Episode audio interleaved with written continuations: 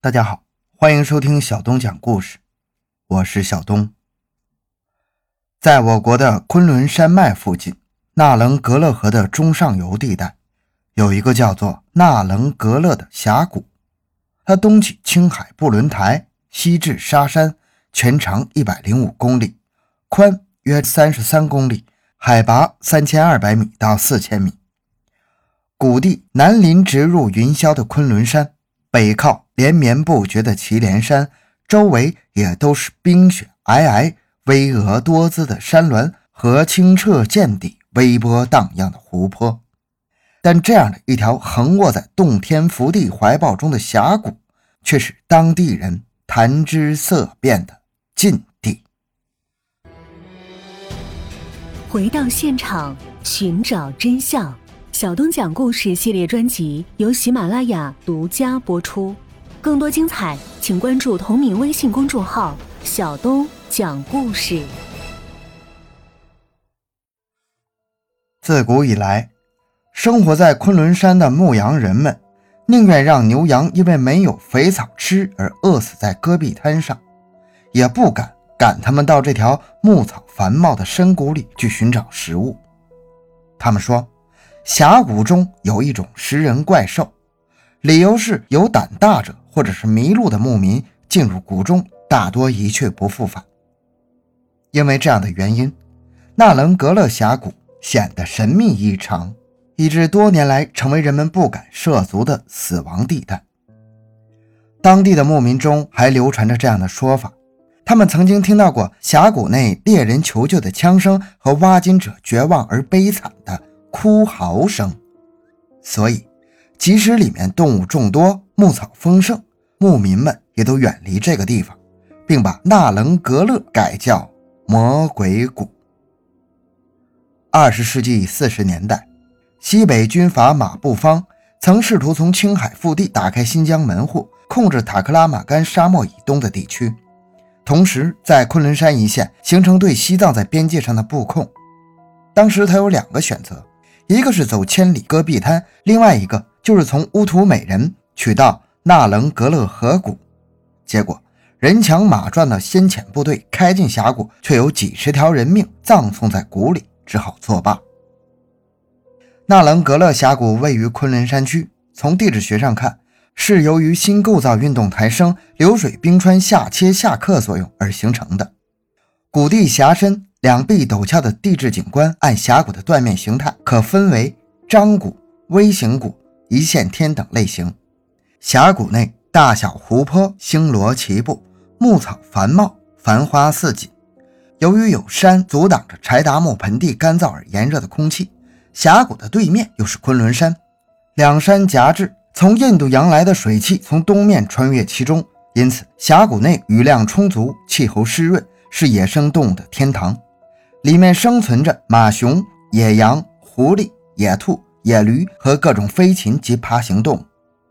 时光越过了几十年，到了今天，在普通人眼里，纳棱格勒峡谷也还只是一个陌生的名字，但在全世界的探险家心中，它可称得上是大名鼎鼎、如雷贯耳。与俄罗斯的死亡谷、美国的死谷以及印度爪哇岛上的死亡洞齐名。是个名副其实的恐怖之地，让渴望挑战自己勇气极限的探险者们对他们充满了遐想。俄罗斯勘察加半岛上有一个长两公里、宽约三百米的深谷，熊、狼、獾等许多动物及飞禽，只要一进谷内就会丧生。科学家分析，可能是谷内有多种有毒的矿物质或有害气体。美国加州也有一条死亡谷。长达两百多公里，宽六公里至二十六公里不等，面积共达一千四百多平方公里。峡谷两侧悬崖峭壁，地势十分险恶。一九四九年，一支寻找金矿的勘探队因为迷路而涉足其间，几乎全部丧生。虽然有人脱险爬出，不久也神秘死去，就连一些探险者进去后也未能幸免。现在仍未查出这些人的死亡原因。后来，科学家经调查，还发现一个令人百思不得其解的现象：这个地狱般的地带却是飞禽走兽的天堂。谷内有两百多种鸟类，十九种蛇类以及一千多头野驴活得悠然自得。直到今天，人们仍弄不清各种原因。而印尼爪哇岛上的六个庞大的死亡洞情况与之类似，科学家至今也未能解开其中之谜。对于纳棱格勒峡谷的探秘，我国著名的地质学家、探险家赵子允曾进到峡谷探寻过其中的奥秘。他是这样描述自己探险过程的：越往山里行，草木渐渐丰茂，沙棘。红柳、胡杨种类也渐渐增多起来，成群的乌鸦和叫不上名字的小鸟从空中飞过，留下了各种各样的叫声。到处是横生的金丛、红柳和露着尖牙利齿的乱石，让人和骆驼每走一步都心惊肉跳。还有密布的暗河，有时能听见哗啦哗啦的响声，却看不到水，一不小心踏上去就会咕咚一声掉进水里，全军覆没。在那次探险中，赵子允和同伴们花了一天时间，才趔趔趄趄地走了七八公里。几个人还连带着摔了二十多跤，弄得浑身湿透，冻得发抖。到了晚上宿营时，赵泽允脱下衣服烘烤，和大伙开玩笑地说：“这才是刚刚开头，可怕的恐怕还在后面呢。”其后的几天，赵泽允一行进入了充满杀气、危机四伏的动物世界。一天清晨，赵子允一行刚吃过早饭，准备出发，突然发现附近的山坡上有一只浑身开满梅花的雪豹，正在追逐一只盘羊。雪豹有早晚捕食、中午休眠的习惯。只见那只羊慌不择路地在前面奔跑，雪豹在后面紧追不舍。盘羊从山崖跳下，摔在沟底，雪豹也随着跳下。它身轻如猫，一纵身扑了上去，紧咬着盘羊的脖子，死死不放。就这样。坚持了十几分钟，才慢慢松口。盘羊显然已死，雪豹这才开始剖腹挖心，看得赵子允一行人心惊肉跳啊，大气都不敢出一口。因为虎豹都有护食的习惯，在它进餐的时候，假如听到什么动静或者有人打扰了它，它会一改平日不主动攻击人的习惯，毫不犹豫地扑上来。没过多久，一行人又目睹了另外一幕惨剧。当他们正在一处山坳时，突然发现前面约五十米处的草丛中有动物在活动。停！赵子云轻轻哼了一声，并用手势示意其余人蹲在地上，不要出声。他自己拿出高倍望远镜仔细搜索。不久，他清晰地发现有几只红背雪肚的藏狐在草莽金丛中跳来跳去。起初，他以为那是藏狐一家在嬉戏玩耍，不料。却听到几声猫一样的惨叫声，再仔细一看，才发现那几只藏狐正在围追一头弱小的动物。也许是野兔吧。赵子允大步走过去，藏狐们一哄而散，地上留下一具尸体，竟然是扫雪。这就让赵子允感到纳闷了。扫雪和藏狐都属于食肉类的动物，虽然比狐狸小，有点像黄鼠狼。因为行走的时候用尾巴扫去身后的足迹而得名，是国家二级保护动物。但狐狸一般是不会与扫雪发生摩擦的，更不会也不可能吃得了机敏勇敢扫雪呀。经过一番推测，赵子允得出结论：藏狐一般情况下的确吃不了扫雪，除非他们非常饥饿，或者是这只扫雪病了、伤了，才遭遇不测。赵泽远平安地从纳棱格勒峡谷全身而退的经历，震惊了探险界，也证实了峡谷内确实是飞禽走兽的天堂。那么，这个本该是风景优美、堪称世外桃源的峡谷的背后，又有怎样的神秘和诡异呢？多年来，当地有一些年轻人不信邪，偏有大胆者闯进去，结果大多一去不复返。有的牧民因为迷路误入峡谷深处，也遭到了同样的厄运。更有甚者，暴雨过后，峡谷内还会发生一种奇怪的现象：山坡和沟谷上到处是羚羊、野驴、狐狸和许多飞禽的尸体，尸体旁边还伴有一些黄色的枯草和焦土，似乎有一股无形的大火烤焦了这一切。那场面惨不忍睹啊！而且此种现象并非偶然。几乎每次暴雨过后，这种悲剧都会重演。二十世纪九十年代，新疆地质局科学考察队为了揭开纳伦格勒峡谷之谜，冒着夏季被雷击的危险，闯入了该峡谷进行调查。有一天，适逢纳伦格勒河附近的青海省的阿拉尔牧场的马从牧场里溜出来，二十多匹马在寻找草料的途中，不知不觉进入了绿草如茵的纳伦格勒峡谷。墓主跟着马群的足迹追寻，好不容易在第七天发现了马群，却察觉自己已经来到了纳伦格勒河的谷地时，不由得一阵心悸。这时，他见到马群向峡谷深处跑去，咬了咬牙，还是追着马群跑了过去。这时，他碰巧遇到科考队，科考队员警告他说：“夏天进入这个峡谷实在太危险了，劝他尽快离开这里。”墓主告诉科考队。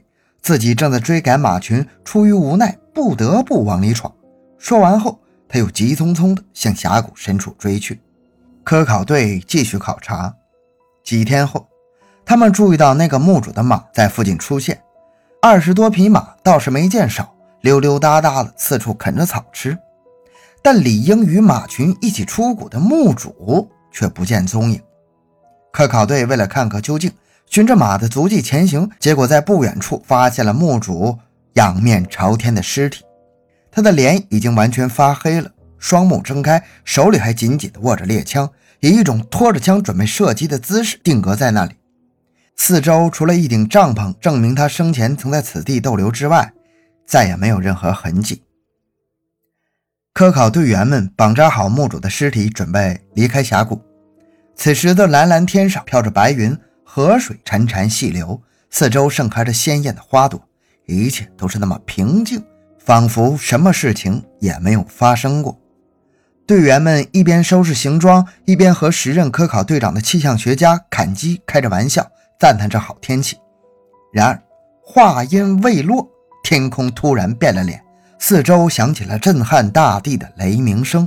与此同时，夹着沙尘的暴风雨，短短几分钟就倾泻而下。经验丰富的坎基队长见此情景，忙大声喊道：“大家隐蔽，赶快卸下无线电的天线，危险！”他话音刚落，就见在不远处峡谷洼地的厨师长王立臣倒了下去。大家匆忙跑过去，看到老王已经被烤成了黢黑状，便马上采取应急治疗措施，好不容易让老王苏醒过来。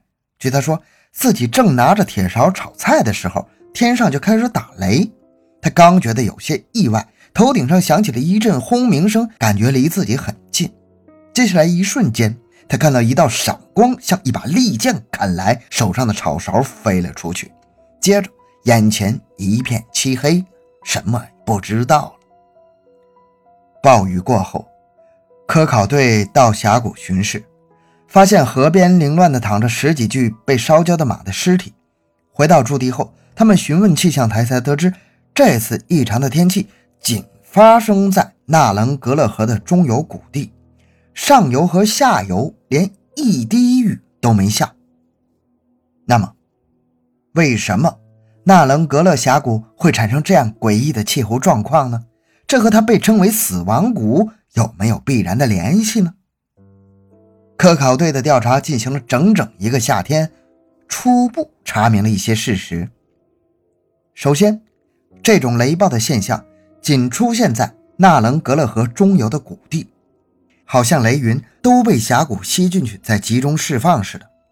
根据测定，在纳棱格勒峡谷靠近山顶的地方，居然有一千高斯到三千高斯的强磁性，显然是一个强磁场区呀！这巨大的磁力足以让指南针失灵，使勘探仪器出现大的误差。也是造成许多牧民入峡谷以后容易迷失方向的原因。其次，纳棱格勒河流中游的地层是由三叠纪的火山活动形成的，其主要成分正好也是带有强磁性的玄武岩，且中游的广大地区都有这样的玄武岩，而且地层中除玄武岩外，还有磁铁矿脉及石英闪长岩体，正是这些岩体和磁铁矿。才产生了这个强大的地磁异常，而这样的地貌很容易引发雷击。再者，纳棱格勒峡谷潮湿的空气受昆仑山主脊的阻挡，常沿山脉向谷中汇集，形成雷雨云，携带大量的电荷在空中构成强电场，遇到异物便会发生尖端放电，即雷滴现象，造成人畜瞬间死亡。纳棱格勒峡谷反复的雷击使这一带缺少高大的树木，但是这里牧草茂盛，所以牛马喜欢前来觅食。而一旦引发放电现象，牛马和人自然成了雷击的目标。对于死去的人和动物的尸体神秘消失这一现象，科考队也做了如下的推论：这或许与纳棱格勒峡谷一带覆盖的冻土有关。这里是我国多年冻土层分布区之一。冻土层的厚度高达数百米，形成了一个巨大的地下固体冰库。当夏日来临的时候，近地表的上层冻土融化，便形成地下浅水和暗河。只不过地表常为嫩绿的深草所掩盖，人们不容易发现。当人畜误入，一旦草丛地面塌陷，地下暗河就会把人畜拉入无底的深渊，甚至使其随水流飘向远方，以致连尸首都无法找到。当地牧民误入谷中。大多有去无回的原因，可能就在这里。一个容易发生雷击的峡谷，一个遍布着沼泽和泥潭的区域，这大概就是为什么人一进入纳棱格勒峡谷以后，不是衣衫破碎、尸体焦糊，就是消失的无影无踪的原因吧。不过，随着人类科考进程的推进，隐藏在纳棱格勒峡谷背后的秘密，终有一天会被揭示。那个时候，这条峡谷也有可能成为一个绝佳的旅游区，供更多的人前去游玩和探秘。好，这个故事讲完了。小东的个人微信号六五七六二六六，感谢大家的收听，咱们下期再见。